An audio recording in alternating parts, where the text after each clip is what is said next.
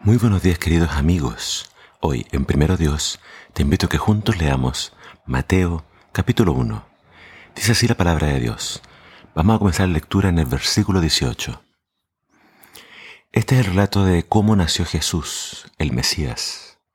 Su madre, María, estaba comprometida para casarse con José. Pero antes de que la boda se realizara, mientras todavía era virgen, quedó embarazada mediante el poder del Espíritu Santo. José, su prometido, era un hombre justo y no quiso avergonzarla en público. Por lo tanto, decidió romper el compromiso en privado. Mientras consideraba esa posibilidad, un ángel del Señor se le apareció en un sueño. José, hijo de David, le dijo el ángel, no tengas miedo de recibir a María por esposa, porque el niño que lleva dentro de ella fue concebido por el Espíritu Santo, y tendrá un hijo y lo llamará Jesús, porque Él salvará a su pueblo de sus pecados.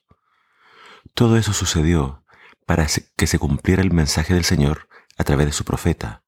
Miren, la Virgen concebirá un niño, dará a luz un hijo y lo llamarán Emanuel, que significa Dios con nosotros.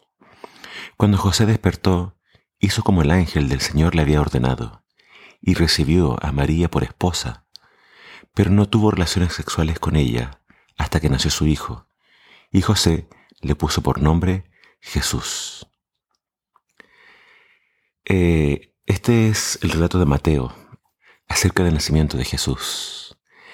Y nosotros nos saltamos en la lectura de hoy la parte donde Mateo nos hablaba acerca de la genealogía de Jesús. Es decir, eh, lo primero que tiene en mente Mateo que de paso escribe su libro pensando en una audiencia netamente judía, es demostrar que Jesús venía del linaje de Abraham, venía del linaje de eh, los patriarcas, venía del linaje también del rey David, porque eso era lo que estaba profetizado en la Biblia, que Jesús era o sería hijo de David, sería eh, seguiría toda esta descendencia no solamente real, sino la descendencia escogida por Dios. La promesa del Mesías se hizo desde el mismo Génesis. Y cuando uno va siguiendo eh, todos los capítulos de la Biblia, uno va viendo que esta promesa va siendo repetida a diferentes personajes.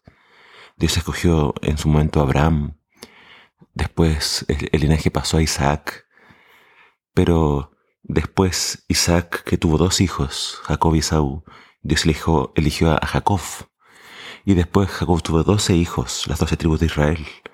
Pero Dios eligió entonces a la tribu de Judá. Y así, sucesivamente se va mostrando cómo este linaje sigue hasta llegar a Jesús. Jesús es parte de ese linaje escogido, de donde tenía que venir, el Mesías. Pero la historia de su nacimiento es bien particular porque se nos habla de dos personajes, José y María, que estaban por casarse. Y en la antigüedad eh, dos personas primeramente hacían el contrato, se comprometían y el siguiente año se casaban.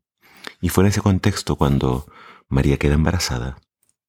José se da cuenta y claramente le dolió, le apenó y dijo, bueno, la voy a dejar en secreto, la voy a, vamos a romper el compromiso.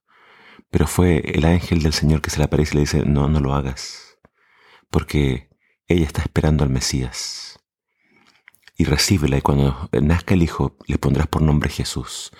Y acá Mateo dice que el ángel le dice que esto tiene que ser en, conformidad con la profecía de Isaías, que dijo que la Virgen concebiría y daría a luz un hijo. Y en otra profecía de Isaías también se habla de que su nombre sería Emanuel, que significa Dios con nosotros. De esa forma se aplican estas profecías del Antiguo Testamento a Jesús. Jesús es Dios con nosotros. Y su nombre significa salvación, porque Él salvará al pueblo de sus pecados. De un comienzo se nos explica la función de Jesús, a qué vino Él y quién realmente es Él. Él es del linaje de David, Él es el Mesías, el ungido, Él es el Salvador y Él es Dios con nosotros. Así que no podemos pensar que Dios nos ha abandonado. No podemos pensar que Dios no nos ama, porque Dios envió a su Hijo a morir por nosotros.